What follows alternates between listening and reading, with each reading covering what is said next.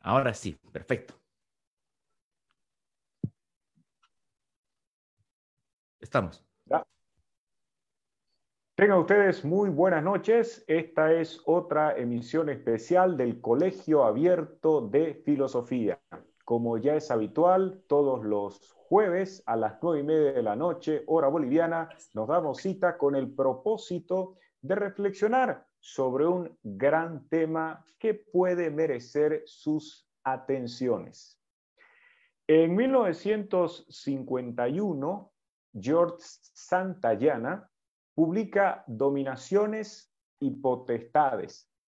Se trata de un generoso volumen de varias páginas que hace posible que tomemos conocimiento de sus reflexiones sobre tres cuestiones centrales, la libertad, la sociedad y el gobierno.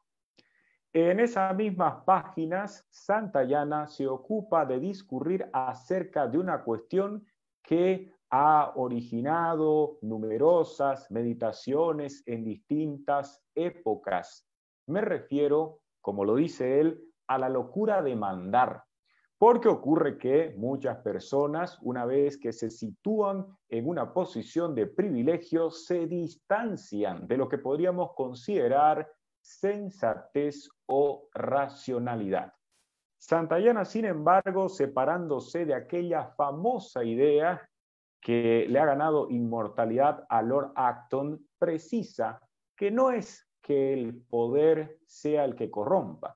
Lo que corrompe es la atmósfera que envuelve a una mediocre naturaleza, ya que existen individuos que se dejan seducir por el gran mundo cuando están en esa posición de mando de tal suerte que no se hallan a la altura del desafío.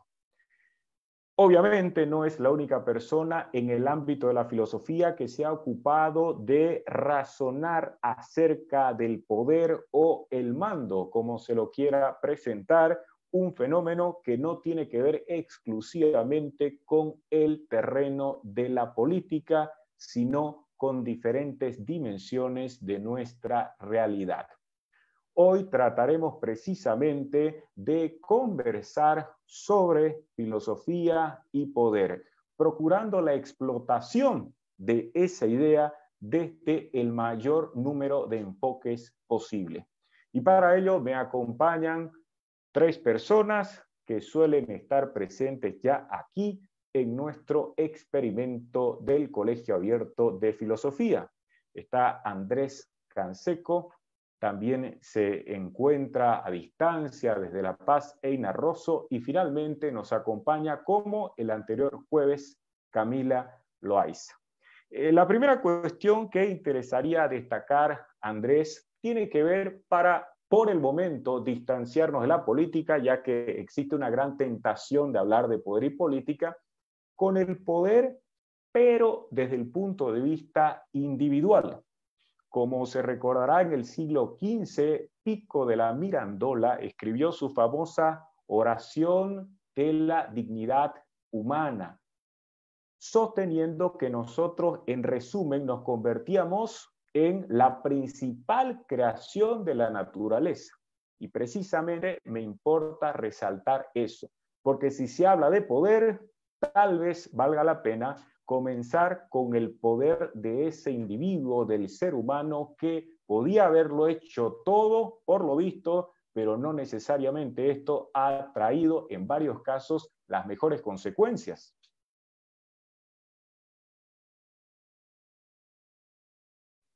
Sí, eh, es, bueno eso que tocas, ¿no? Porque esa, e, e, esta condición del ser humano de crear dotarse, munirse de esta herramienta que es el poder, eh, es algo que marca no solamente una condición, una característica, sino además una, especie de eh, constante mirada que tiene a uno mismo, que tiene que, tanto como individuos como sociedad.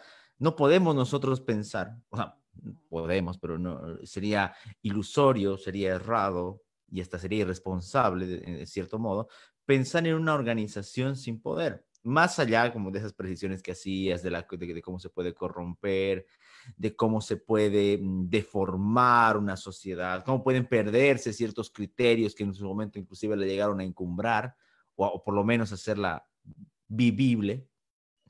No, nuestra idea de poder está en todo, en nuestras relaciones, inclusive desde el momento en que nacemos, vamos creciendo, eh, estamos imbuidos de esta lógica del, del poder. Alguien que manda, alguien que obedece. Independientemente, repito, de qué criterios se utilicen para, e, para esa, para, para esta relación, pero como que no, no, no, nos, no nos hacemos esa, eh, no, nos podemos entender sin aquella. Y no solamente tiene que ver con un poder político, por supuesto, está un, poder de, hasta de guía, si quieren verlo, en sentido amplio de la palabra, en entornos familiares, en entornos educativos, en nuestra, eh, en nuestra relación hasta, hasta, con, el que, con el que nos enseña algo, con el aprender oficios, en todo.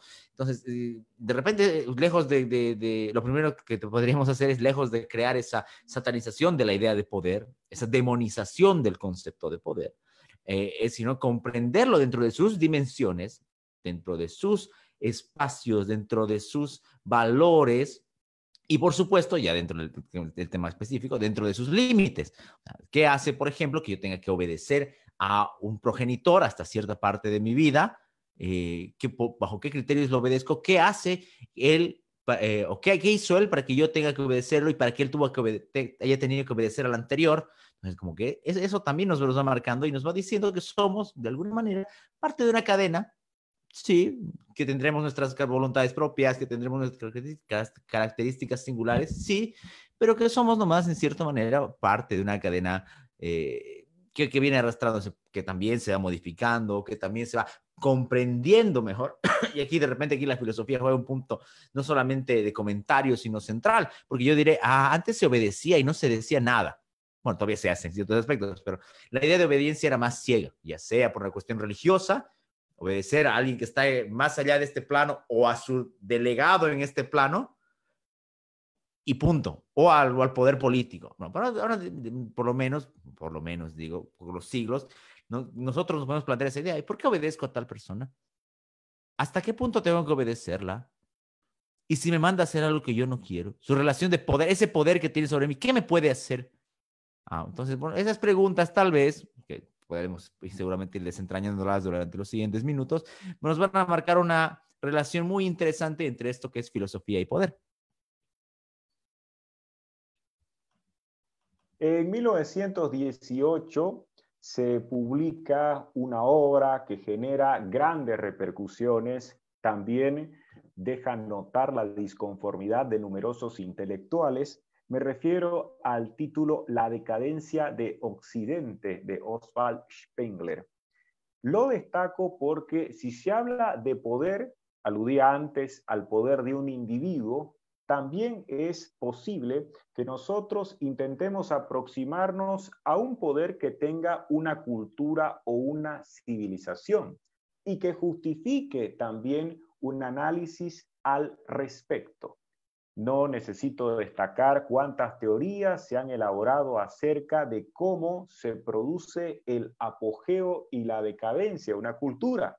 Pero lo que sí resulta significativo, Camila, es que no solo se puede hablar de ese poder que tiene alguien o en relación con un grupo, sino desde el punto de vista de la cultura y es más de civilización, el poder que se reconoce a esa dimensión de nuestra realidad deja sentir igualmente su peso en relación con nuestras vidas. Eh, sí, como tú mencionas, Enrique, creo que realmente hay una parte de la cultura que puede ejercer ese poder y que se puede manifestar en muchas de nuestras acciones. Pero a mí lo que me gustaría saber es si Andrés cree que todas esas relaciones de poder para funcionar implican necesariamente algún tipo de violencia o de sometimiento. Porque si es que el poder gobierna de esta manera absolutamente todas nuestras relaciones sociales, entonces, eh, ¿de qué manera se ejerce o cómo es este que se presenta? Perdón, sí, sí, respondiendo un poco a tu, a tu, a tu, comentario, eh, puede ser que, que, haya ah, que haya un, poder que, que, no esté unido a esa violencia, que esté hecho por una obediencia medianamente consciente, una relación de mm, saber a qué me atengo, pero por definición el poder está unido a una autoridad. Entonces, y si contemplo la posibilidad de que alguien desobedezca o que alguien infrinja, ya sea por conveniencia, por, eh, por antojos, por intereses y demás, entonces sí habrá como un respaldo que está en un, uso de la violencia en el sentido de la autoridad, ¿no? No una violencia exagerada, salvaje, pero sí de repente en ese sentido.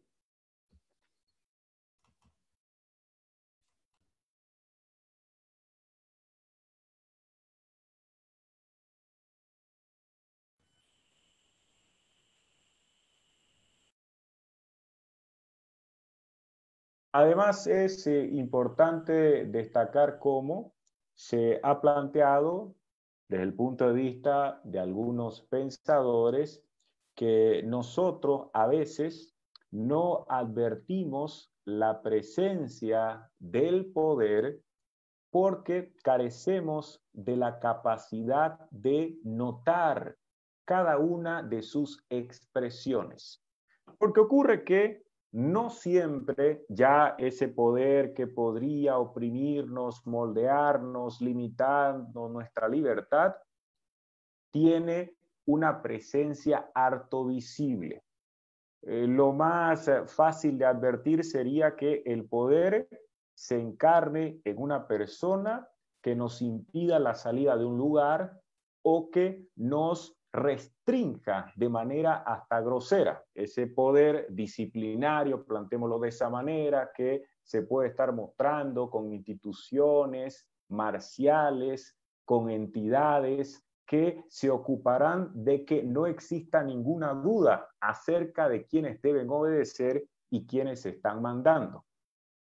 Pero habrá quienes, Einar, se ocuparán de indicarnos que no estamos percatándonos de que el verdadero poder se pone de manifiesto de otras formas, con mayor sutileza, y que tendríamos que sospechar más, casi siguiendo aquella famosa idea de los maestros de la sospecha de Ricot.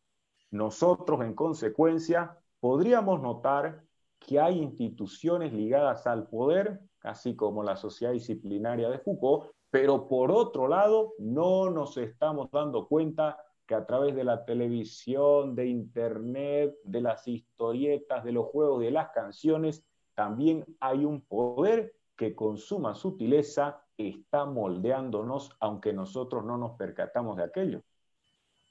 Sí, eh, lo que dices es importante y más incluso en el contexto actual en el que estamos, ¿no?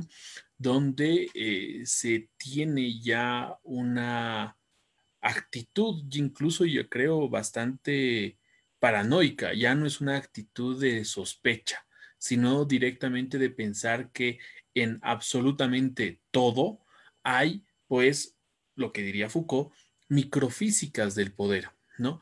Y esto yo creo que es altamente también peligroso, porque empezamos ya a plantearnos que hay ciertas estructuras establecidas de un orden jerárquico por un grupo determinado que siempre ha tenido el poder y por tanto hay que eliminar de toda costa ese tipo de representaciones. Hablo, obviamente, de las estatuas, por ejemplo, ¿no?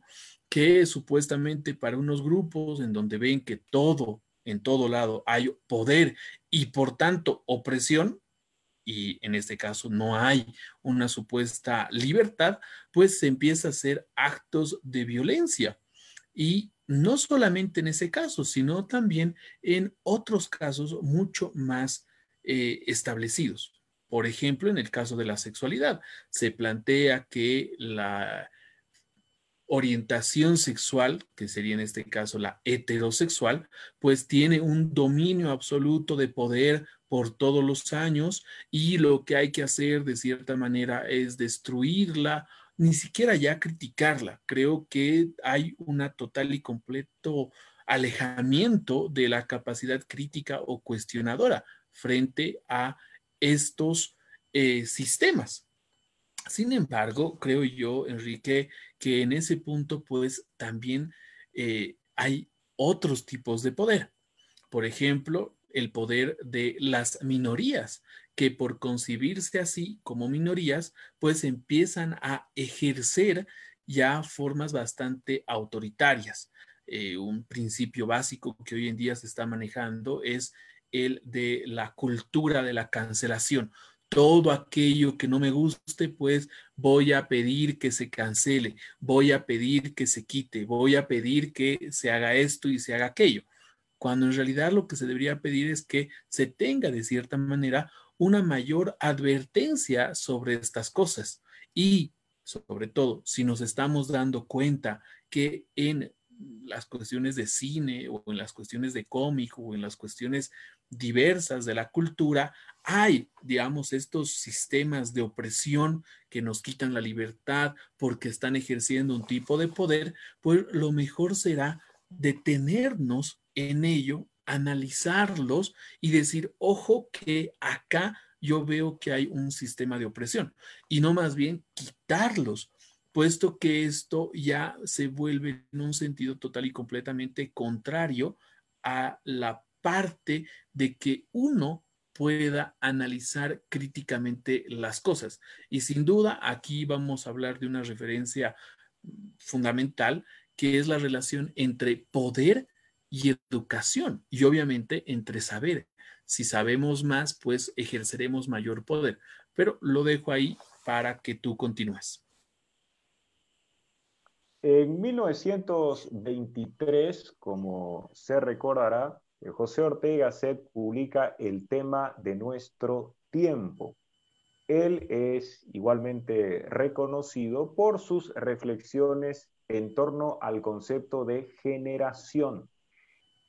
Me interesa destacarlo, Andrés, porque si se habla del poder de un individuo, de una sociedad, de una civilización, de una minoría, como también apunta Einar, igualmente uno podría toparse con reflexiones acerca del poder de una generación. No solo el poder, sino el deber de una generación.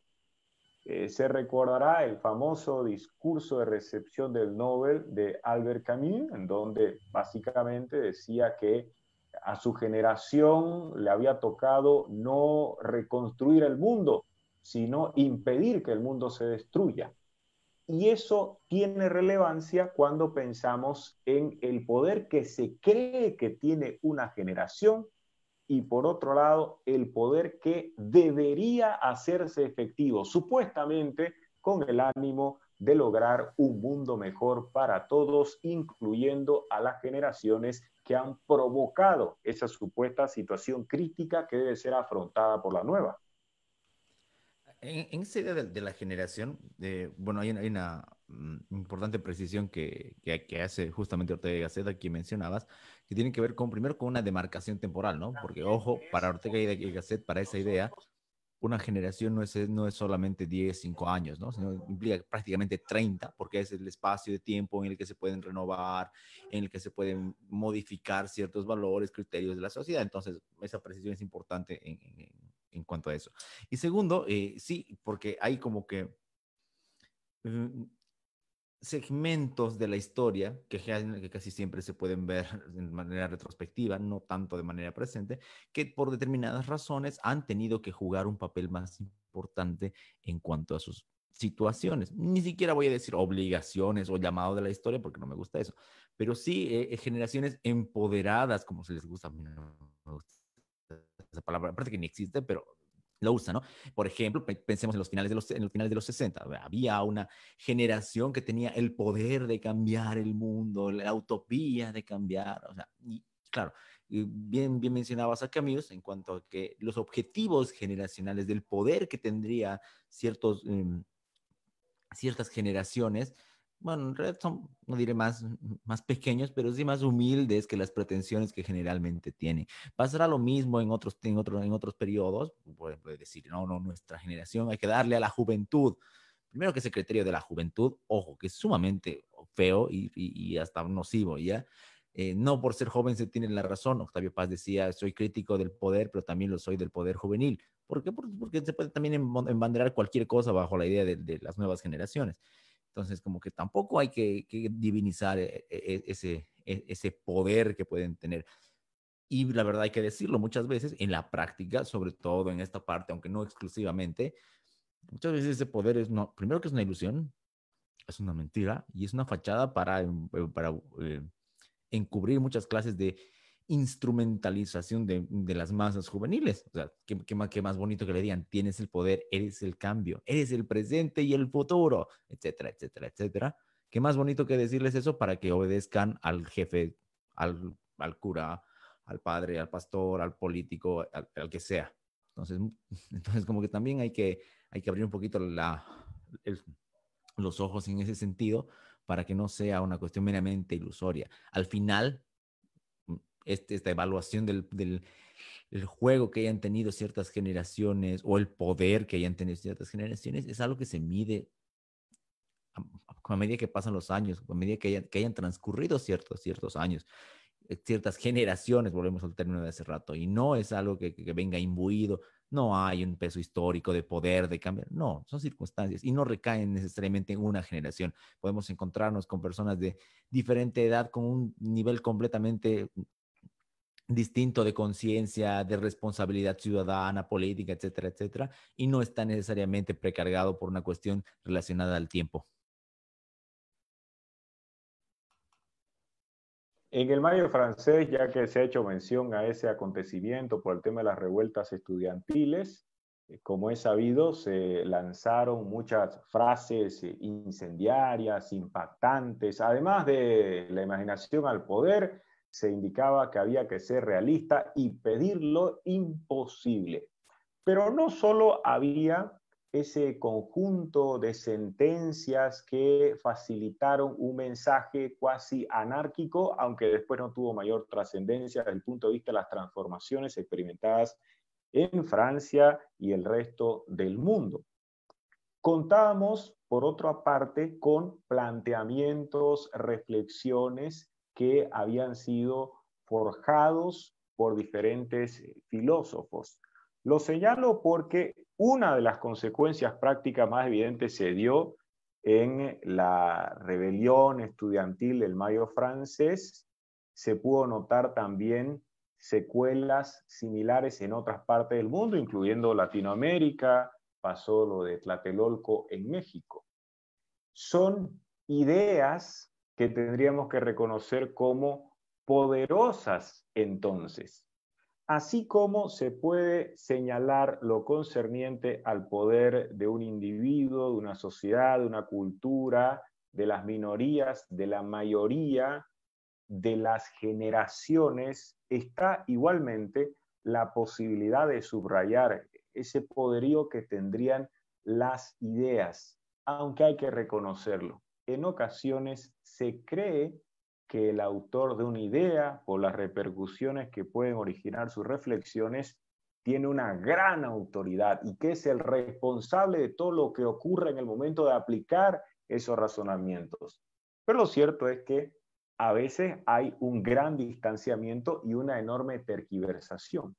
Ahora bien, ese poder de las ideas es igualmente significativo hay que tener, empero, el cuidado de no exagerar, porque no necesariamente las ideas de alto vuelo van a servir para transformar ese mundo, encumbrando a quienes las forjaron. Ese poder intelectual, de tal manera, Camila, que seduce mucho cuando uno tiene una gran relación con los libros, merece igualmente una mirada con cierta desconfianza respecto al poder que tendrían las personas que han ideado esos planteamientos ya en la vida práctica, en nuestra existencia común y en la convivencia ordinaria. Eh, sí, la verdad es que yo creo que no habría que restarle del todo el poder a las ideas, porque realmente son eh, las que guían muchas veces el accionar de la sociedad.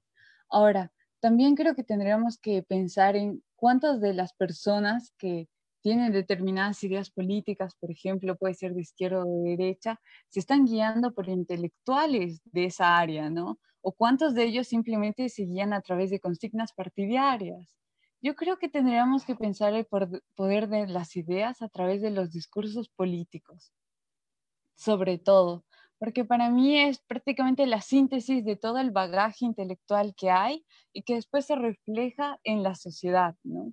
Eh, a mí me parece muy interesante eh, un libro que sacó eh, Axel Kaiser, si no, me, si no me equivoco, que es La fatal ignorancia, que haciendo una relación con la fatal arrogancia de Hayek, ¿no? Y en, el, en ese libro él postulaba la necesidad de que la derecha tenga intelectuales y que no tenga ese rechazo a la filosofía, porque por medio de la filosofía era que la izquierda había dominado incluso el campus universitario, especialmente el área de ciencias sociales, ¿no? Entonces, a mí me parece eh, que tal vez tendremos que tener un cuidado en desprestigiar el poder que tienen las ideas y tal vez tener en consideración cuál es el papel que estas ideas cumplen, especialmente en la politización de las facultades. No, sin duda, y está el peso, se puede notar luego en las movilizaciones eh, estudiantiles. el libro de Kaiser fue importante con esa finalidad antes de que ocurriese toda esta serie interminable de revueltas en Chile y sirve para dejar notar cómo se han eh, despreciado una serie de áreas del saber, filosofía, humanidades en general lo que se indicaba era el hecho de que pesan las ideas, pero a veces uno cree que pesan demasiado o cree que los intelectuales se van a convertir en los protagonistas de la transformación de la historia. Hemos tenido, por desgracia, en varios momentos del mundo, experiencias no tan agradables con intelectuales que han decidido que sus ideas transformen esa realidad como ingenieros expertos. Los jacobinos eran, a fin de cuentas, personas que apreciaban la racionalidad. Los bolcheviques también, o Lenin, Trotsky, ¿quién podría negar que se trataba de personas que consideraban ideas y trataban de llevar a cabo una serie de planes a partir de esa racionalidad con toda la fuerza que corresponda. Lo cierto es que si consideramos el poder de las ideas y el poder de los intelectuales, en ocasiones el respaldo que ellos mismos brinden a un proyecto político determinado, Einar, no será decisivo. Se cree que lo que pueda brindar un filósofo, pensador, un consejero de reyes, resultará determinante. Pero la realidad nos muestra que no es así, salvo excepciones. Si recordamos lo que sucedió con el Tercer Reich en Alemania, la principal figura filosófica del siglo XX, que es Heidegger, si bien estuvo 10 meses, como rector en la Universidad de Freiburg, lanzó su famoso discurso inaugural, nunca se arrepintió, pagó siempre hasta cuando fue posible por su afiliación al partido nazi, pero convengamos en que si él respaldó esa experiencia, no fue un peso significativo.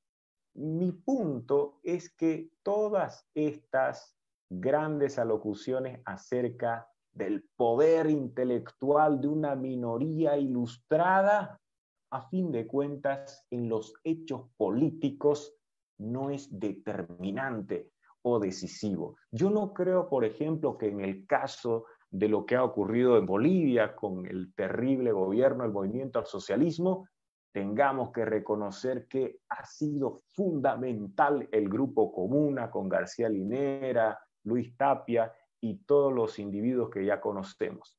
En ocasiones entonces exageramos, aunque esto no implica anular, quitar todo peso a esas ideas. Einer. Sí, y es interesante lo que mencionas, aunque creo que tendríamos que manejarlo con bastante matices, ¿no? Por un lado, creo que se recuerda bastante el hecho de que Heidegger haya apoyado bastante al eh, gobierno de Adolf Hitler. Sin embargo, se habla muy poco de todos los escritos que ha realizado eh, Jean-Paul Sartre, por ejemplo, apoyando al régimen chino Y yo creo que más bien habríamos que tener mucha más amplitud en ese punto. Si bien Heidegger nunca dio una mm, conferencia o nunca se arrepintió sobre este acto, yo creo que tendríamos que concentrarnos en Sartre y de todas las publicaciones que hizo, porque fue también un intelectual bastante importante que influyó a muchas personas a tomar decisiones, ya sea de un lado o de otro. Yéndonos más cerca al plano latinoamericano, lo tenemos a Vargas Llosa, que no fue hasta que viajó a Cuba que se desilusionó sobre ese régimen.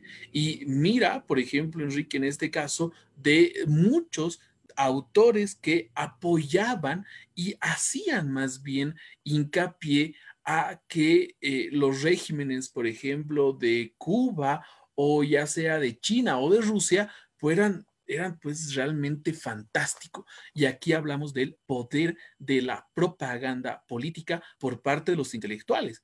Y claro, habría, te decía, que matizar porque si bien estas personas no pueden ser influyentes como tú dices, habría que ver en qué planos no son influyentes. Yo me pongo a pensar, por ejemplo, de muchos militantes indianistas, cataristas, izquierdistas y demás que escriben con una actitud tan eh, confiada de sus ideas, para ponerlo en ese sentido, y con tan pocas dudas que hacen unas diatribas terribles. Pero aquí viene la gran pregunta. ¿Hacia qué público está dirigido esos libros? Obviamente no está dirigido a personas de la academia, no están dirigidas a personas que tal vez los vayan a criticar, están dirigidas a las personas más ingenuas de este país o del mundo, personas que se lo van a creer y van a decir, sí, es que este gran intelectual dice tal cosa por tal razón, etcétera, etcétera. Sin ir más lejos, vayámonos en el contexto actual un supuesto físico, un supuesto investigador que sale por la tele, por la televisión y dice que tiene la cura del dióxido, digo, tiene la cura del coronavirus y es el dióxido de cloro y toda la gente dice, sí, claro, tiene la cura, hay que hacerle caso a él y no sé qué, y etcétera, etcétera. Y hay universidades que luego se, que, que acogen estas ideas y dicen, vamos a hacer, vamos a producir el dióxido de cloro y no sé qué, y etcétera, etcétera. Entonces yo creo que habría que matizar esto, lo que tú dices, por estas mismas razones. En el caso de los de comuna, pues yo creo que iba por el mismo lado. Iba que sus escritos estaban dirigidos a las personas más humildes, humildes en el sentido entre comillas, claro está, sino a las personas más ingenuas, más ignorantes, a las personas que tienen una creencia total y completamente convencidas, y aquí se utilizó, de que son los humildes, los sufridos, los que son explotados, los etcétera, etcétera, etcétera. Y claro, lamentablemente ahí sí tiene un peso muy fuerte estas ideas que al final no son criticadas. Como decía Camila, en el hecho de que nosotros podemos decir que estamos en contra de estas ideas, no hacemos una crítica, porque decimos, eh, bueno, son unas, unos panfletos al final de cuenta muy mal escritos, con ideas caducas y demás pero no nos damos cuenta hacia qué público están dirigidas estas ideas. Y claro, lamentablemente, ese mismo público ingenuo y bastante tonto, lamentablemente a nosotros los críticos no nos van a leer. Y claro, ahí hay que ver otros medios de difusión. Y yo creo que eso es bastante importante. Claro, no se discute que pueda haber trascendencia de los trabajos que se han llevado adelante, pero en determinados círculos. Naturalmente yo estoy lejos de atacar la importancia de las ideas, de lo contrario tendría que quemar todos mis libros y no escribir más. La cuestión es que descreo del poder que se atribuye a ciertas personas por sus ideas en cuanto a la transformación de lo que pueda ocurrir en una sociedad. Tiene que ver más, quizá, como se indicaba, con una cuestión propagandística, ya de la marca personal. Si nos detenemos momentáneamente en la producción del grupo Comuna, a quienes se dirigían, hay que soportar la prosa de García Linera, de Raúl Prada, de Luis Tapia, de Félix Pazzi y de Raquel Gutiérrez, porque ninguno tiene virtudes que faciliten el contacto con sus páginas. Me refiero al hecho de que no se esfuerzan para que la lectura sea agradable. Están sus ideas, sus conceptos, lo que ellos plantean, pero hay una clara palabrería en algunos casos que dificulta que esa lectura sea de acceso más o menos grato al gran público que siempre es reducido en el caso de Bolivia. Y pienso que se ha exagerado mucho en cuanto al peso de sus ideas respecto a lo que sucedió después con el movimiento al socialismo. Se reconoce el esfuerzo que hizo en su momento Fernando Molina cuando estaba del otro lado del río, criticando a las ideas de todos quienes conformaban el grupo Comuna. Pero por otro lado, ¿cuán significativo era ese debate? implicó que se cambie radicalmente la orientación en cuanto a las transformaciones de este país o era más bien una polémica exquisita que no tenía mayor relevancia desde el punto de vista de los acontecimientos que se estaban llevando adelante. Pesan las ideas, sin embargo, a veces creo que se exagera. El poder cultural está claro que puede fascinarnos por todo lo que va a implicar desde el punto de vista de la sociedad, de nuestra convivencia, de los valores y los principios. Pero como se precisó antes, también este poder tendrá una dimensión económica.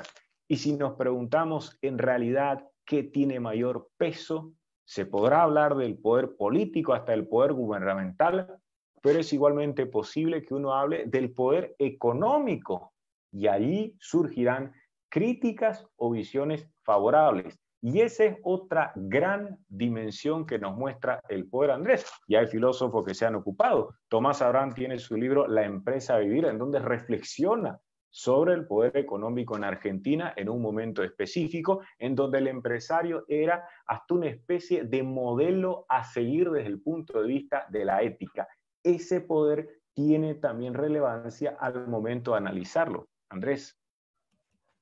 Lo que pasa es que este poder económico, dentro de esta lógica de que, de que se puede interactuar y que puede haber diferentes clases y pesos de lo que es el poder, mm, como que es más, más visible, no, no más visible, más notorio por conglomerados empresariales, productivos, etcétera, etcétera. Eh, con las diferencias que pueden tener en cada tiempo y en cada lugar, por supuesto, pero como que es algo más notorio y que sirve, mm, o les sirve, mejor dicho, a ciertos grupos para generar un enemigo en común, obviamente pienso en, ideas colectivistas o en, o en formas de, de, una supuesta explotación o injusticia social, no es fácil, poder económico. Y existe, por supuesto que existe.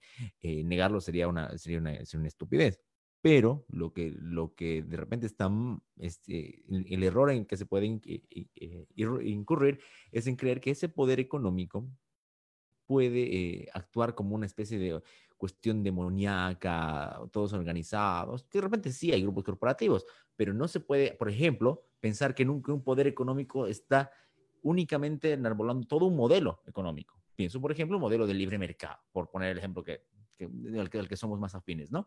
A ver, si yo estoy defendiendo un modelo de libre mercado en el que los impuestos sean, menores, en los que la propiedad esté garantizada, la seguridad jurídica sea, sea, profunda y demás, entonces no lo estoy haciendo porque, porque me mueva tras, tras los hilos de todo un empresariado, de frac. Mentira, o sea, no es así. Hay una, hay una cuestión de, principios y valores.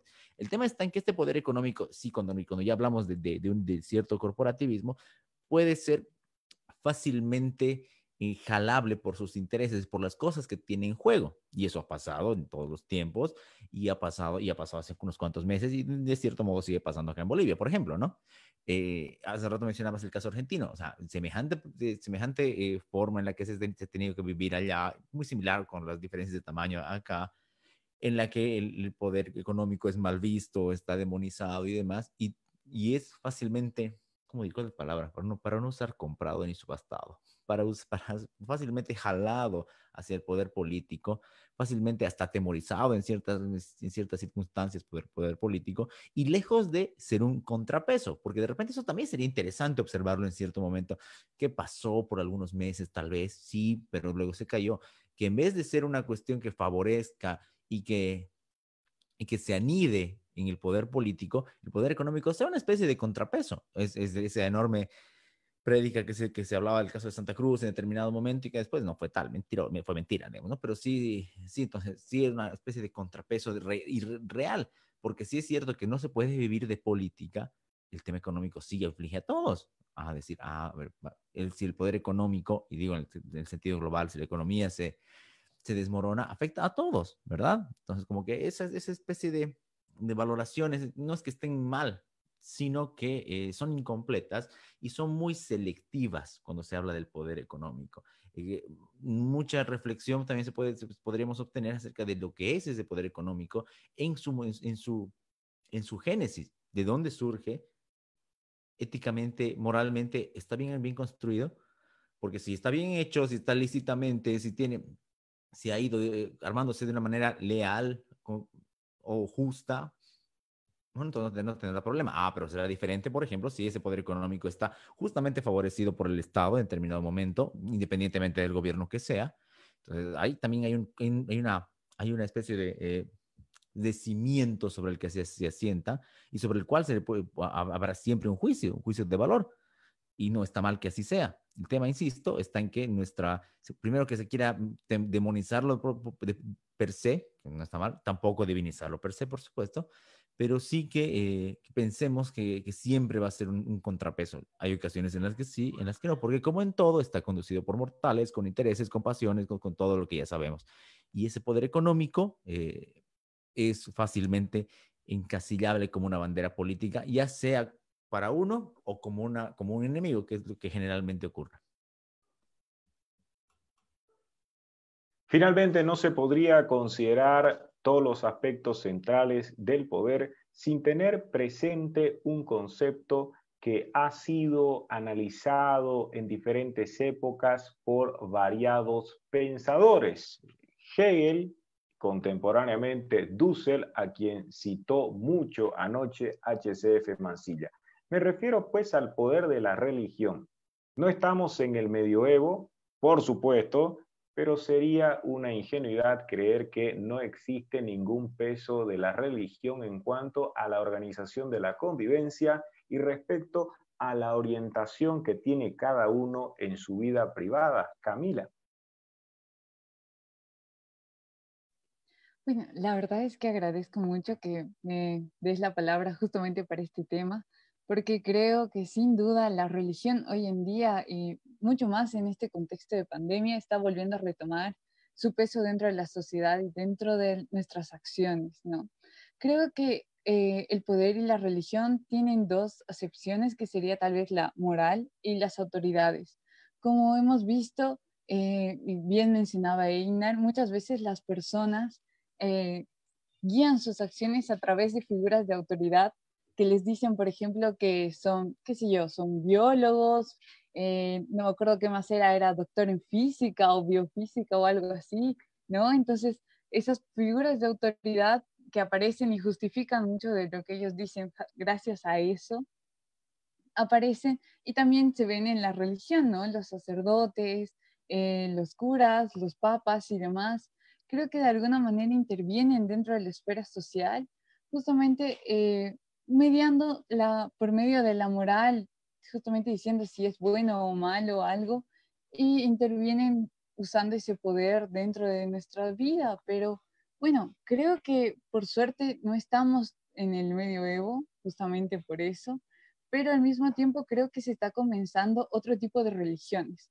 ¿no? Que serían los colectivismos. Por lo menos yo lo veo así, creo que ha sido muy bien mencionado y rescatado ya durante la noche, el hecho de que muchos de estos colectivismos de víctimas o de minorías aparezcan y parece que fueran sus pensamientos tan dogmáticos que son irrefutables. Y creo que también están tratando de guiar por medio de una moral a la sociedad. Eh, pongo mi caso como mujer, ¿no? El, caso del feminismo, Muchas veces en el feminismo dice, qué sé yo, eh, empoderar a la mujer, eh, darle una libertad de la que no había podido, que no había, no había podido alcanzar hasta ahora, etcétera, pero al mismo tiempo va en contra de muchos de sus, de sus fundamentos, ¿no?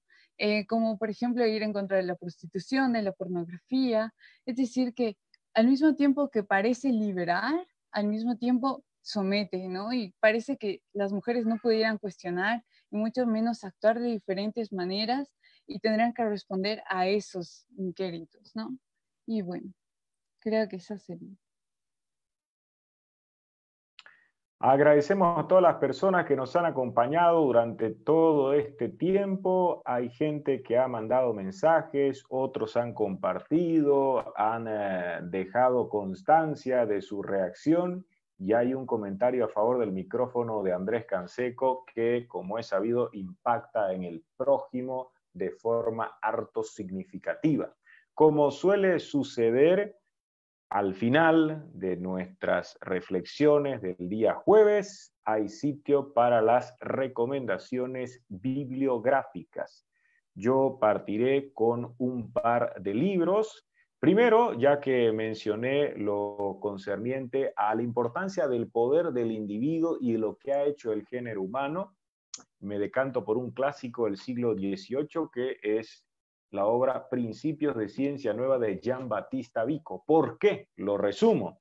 Porque para Jean Battista Vico la ciencia nueva era distinta de la anterior ciencia porque él partía del hecho de que el único que podía conocer algo era quien lo había hecho. La antigua ciencia para Vico nunca podría lograr nuestra plena satisfacción porque se trataba de analizar lo que había hecho Dios. Entonces, Dios era quien tenía la última palabra y el pleno conocimiento de aquello. Lo que correspondía a nosotros, mortales, era una nueva ciencia que nos permita conocer lo que nosotros hemos hecho. Y ese era el desafío al hablar de las naciones y su desarrollo conviene subrayarlo porque es un desafío para que notemos nuestro poder, el poder del conocimiento y el poder que hemos hecho. Es un clásico del siglo XVIII. Y algo más práctico y más cercano, en 1996, Regis Debray publica su autobiografía intelectual y política, Alabados sean nuestros señores. Y aquí también podemos notar cuánto es lo que puede hacer alguien con ideas tan erradas cuanto peligrosas. Y el mismo Debré cuenta qué fue lo que pasó al comienzo, por ejemplo, con Ernesto Guevara de la Serna, con Fidel Castro, que han sido sujetos poderosos, pero que no han tenido, como se sabe, el mejor de los juicios finales cuando se tiene mayor sensatez al momento de evaluarlos. Sigamos con las recomendaciones. Andrés Canseco. Ah, sí, a ver, tenía varias. Obviamente, una no la hago porque ya la hice cuando hablamos de filosofía y política, que es la de Bertrand Russell, el poder, lógicamente. Pero para hoy, para ser más específico, elijo dos, una de carácter literario y otra filosófica. Empecemos con la, del ensayo, es este de acá, ¿no? Es este. Ah, acá está. La tentación totalitaria de Jean-François Havel la posibilidad de eh, entender por qué hay esa, esa debilidad por mandar, esa debilidad por utilizar el poder de una manera excesiva y abusiva, transformando esa idea, si bien nunca perfecta, pero sí aproximada de lo que puede ser guiar la vida de los hombres. Perdón, veamos con la cámara un segundo. Eh, les decía que tiene que ver con esa posibilidad de eh, reflexionar sobre eso. Y el otro, que ya lo pongo en pantalla, es el de... ¿Dónde estamos? Ah, ya, otro literario. Tiene que ver, en realidad es una, pero representa todo un género que es bastante cultivado en América Latina, que es la novela de dictador. Qué mejor forma de ver los excesos y locuras que puede tener el poder o que ha tenido el poder, porque muchas de, de estas novelas de dictadores están eh, tienen su base en la historia latinoamericana. Elijo La fiesta del chivo de Mario Vargas Llosa, pero bien podría haber elegido el señor presidente de Asturias o haber escogido yo el supremo de Roa Bastos, pero es, una, es un género aparte muy interesante eh, como, como construcción literaria, pero también como una, una realidad ¿no? que, que, ha pasado en, estos, en, esto, en esta parte del mundo. Eh, ¿Cuáles serían las recomendaciones para esta noche, Camila Loaiza? ¿Quién, entre otras cosas, es una gran lectora? Muchas gracias por ese halago. La verdad es que a su lado, a comparación de ustedes, me quedo muy corta. Pero eh, en esta noche quisiera recomendar una novela, yo también me voy a ir un poco más por la narración, que es esta, es El triste fin de Policarpio Cuaresma de Lima Barreto. Eh, ¿Por qué he pensado en este libro? Bueno, ah, en este libro se narra la vida casi quijotesca de un nacionalista, que es don Policarpio Cuaresma, quien dedica su vida entera a buscar mejorar política, económica y socialmente la recién fundada República Brasileña pero a lo largo de la narrativa ve frustradas sus intenciones, sea por la burocracia o por la falta de comprensión de, por el resto de la población de sus ideales o por el estallido de la guerra. Así que todas estas circunstancias son muy bien y con, usando un toque de ironía criticadas por el autor. Perfecto, finalizamos con un hombre poderoso que es Einar Rosso. ¿Cuáles serían las recomendaciones, Einar? Sí, estoy teniendo un pequeño problema con el internet de la señora, así que voy a hacer rápido. Aconsejo, obviamente, un clásico, El Príncipe de Maquiavelo. Me parece imprescindible para hablar sobre el poder. Luego está esta novela, igual me decanto por novelas, eh, Friedrich von Schiller, Guillermo Tell, una obra imprescindible en donde nos muestra, por ejemplo, que Guillermo Tell, por una equivocación, por pasar y no saludar al sombrero del soberano, pues es encarcelado. Y eso hace que le hagan un castigo, lanzar una flecha certera a la cabeza de su hijo que tenía una manzana. Y tras eso, pues él luego se decantará por asesinar al soberano que es. Y ahí luego hace una revolución y hoy en día es considerado un héroe nacional en Suiza. Y por otro lado, me decanto también por otra novela, Fahrenheit 451 de Ray Bradbury, en donde si bien no nos retrata sobre el poder supremo, sí nos retrata sobre súbditos poder que a quemar en esta novela a quemar libros. No será el poder de la sutileza del arte que estos no dejan de quemar libros. Esas son las recomendaciones, Rick. Se agradecen todas las recomendaciones y al igual que las personas que nos han acompañado, quienes han compartido esta nueva emisión del Colegio Abierto de Filosofía, agradecemos igualmente a Andrés Canseco, Camila Loaiza y Eina Rosso por haberse sumado y aceptado el desafío de hablar en torno a filosofía y poder. Será hasta una próxima oportunidad. Ya viene la cuarentena filosófica con Andrés Canseco. Hasta pronto.